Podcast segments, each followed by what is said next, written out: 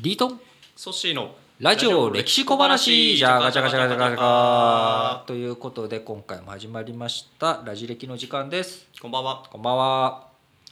いやーすっかりね4月も下旬に入りましたけど、はいゴールデンウィークなんか予定あります予定ありますおどんな幼なじみがあのめでたくご結婚してですね、はいはいあのそのお祝い会をちょっとあへーの、まあ、実家同士でというかファミリー同士であそんな仲いいんですかそうなんですよだからへーもう父親同士が会社の同僚で僕がおー生まれたすごいす時ごでい同級生なんでへもーうなんかすごくずっと一緒にまあ人生を歩んできた感じはあるんですけどね、じゃあもう本当に家族ぐるみでそうちなっんちですゃよい幼稚園もう生まれた時からお互いの親は知ってるみたいなそうそうそうそうなんですよへ同級生ってー同級生で、うん、おおめでたいなと思ってうちの実家であのお庭でバーベキュー、あの一緒にしようかなと思ってますえー、そうそれはそのこうええっとその同級生は男の、男の子です男の子はいじゃあ奥その奥様とお会いするのは初めて初めてですね、えーはいすごい、なのでその奥様からしたらあの我々何者って感じなんですけどでもまあ家族ぐるみのし、 まあ、親そうです戚みたいなもんだってそういですうね勢いですよねはい、すごい楽しみにしてなまるす、ほどねリートンはどっか行く予定とかあるんで僕すかゴールデンウィークは特に今のところ予定はないですけれども、まあちょっとお上野とか散策したりとか、まあ、鎌倉行ったりとか、うんまあ、近場で済ませようかなと思ってるんですけど、うんやっぱりでもさっきのそのバーベキューの話とかをはい聞くとですね、思うんですけどやっぱりそういうおめでたい席ってうんお酒って大事じゃないですか。あもう欠かせないんじゃないですか、うんうんなんか例えばそのソッシーの好きなお酒ってなんかあるんですか僕は最近あの、まあ、ちょっと寒い時期がね長く続いてたので、あの焼酎のお湯割りとかはおーいつも必ず2杯目からもうそうお湯割りお湯割り焼酎何焼酎が好きなんですか、えーまあなんかベタに芋おおベタでベすタにね芋ですねまあ、芋のねあのー、匂いはが好きな人は好きだし、嫌いな人は嫌いなそうですねあのちょっとツーンとした感じうんがうんうんうんなんかたまらないなっていう年になってきましなるほどなるほど特にお湯割りにするとより匂いがそうですね拡散するというか、鼻にきますよねたきますね芋焼酎うんって、まあ、どこのイメージが強いですかえー薩摩薩摩鹿児島九州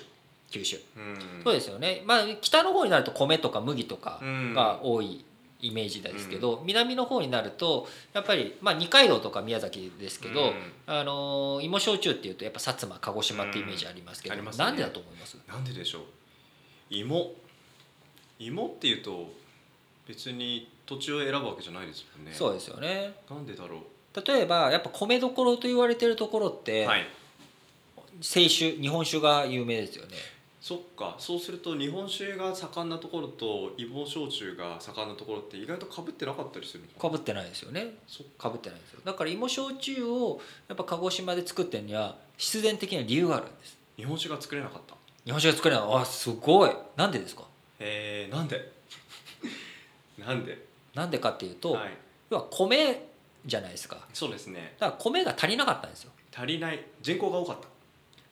火山灰火山灰要は米に適した農産地、あーはい農業農耕地がなかったんです鹿児島にはそういうことかだからあそこは南であったかいはずなのに農業は振るわなかったんですねうん昔それが振るうようになったのがまさにさつまいもっていううん芋が、あのーまあ薩摩では辛い芋っていうんですけどね、うんその外国から来た芋っていうことで辛い芋、はで全国ではさつまいもうん薩摩が名産地だかそうらかさつまいもになってるわけですけどあのさつまいもっていうのがこう18世紀になって導入されてからようやく食べるものに困らなくなってうん余裕が出てうん焼酎が作れるようになっそっか余裕が出て初めてお酒作たるだのってねそんなお酒作る余裕があったら食べたいわけですそようですよねだからそういう意味ですごくアルコールっていうものは一つの余裕の表れなんですね、だからこう温暖な気候であってうもん飢饉は起きるうんそれを解決してくれたのがさつまいもうんでさつまいもができて食べるものに余裕ができてきたからじゃあ余ったさつまいもでうん、うん、お酒お作ろう酒作る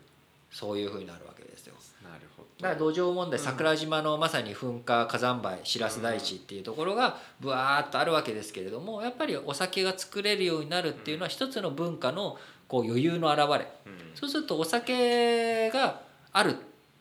ていうことはある意味余裕があるっていうことなので文化も栄える、まあ、うん同じこと今2回言いましたけれどもうんうんそれぐらいお酒と文化っていうのは深い付き合いがあるわけですよなるほどだから海外のおー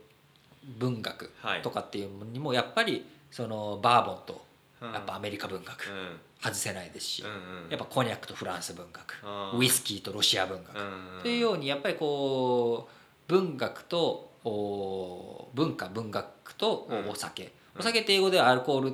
だけじゃなくてスピリッツとも言いますよね、あ精神です魂なんですよそ っかまあ僕お酒飲まないですけど説得力一気ないじゃんいやいやいやいやそれぐらい大切なものだっていううんものなんですけれどもやっぱりね、ただその一方でお酒っていうのはどうしてもね酔っ払うと酔っ払いますよ酔っ払うと、はいい、いんですよいい酔い方してる、ね例えばでもそれがやっぱアルコールハラスメントみたいなね、うんうんそういうふうになっちゃったりとかあるいは二十歳になる前にそうすると脳みそに結構やっぱりねあーダメージ与えるのダメージでですねこういったところはやっぱ気をつけなきゃいけないうんけど、まあ、そういったものを気をつけて飲めるうちはやっぱアルコールって非常にこういいもの、うん豊かさの象徴でもあるし、なんですよねだからそのゴールデンウィークのご家族みんなでうんのうんうんその拡大バーベキューうんうんっていうところでもぜひねうんあのアルコールを楽しみながらうん豊かなバーベキュータイムを過ごしてそうですねもらいたいと思うんですけれども、はい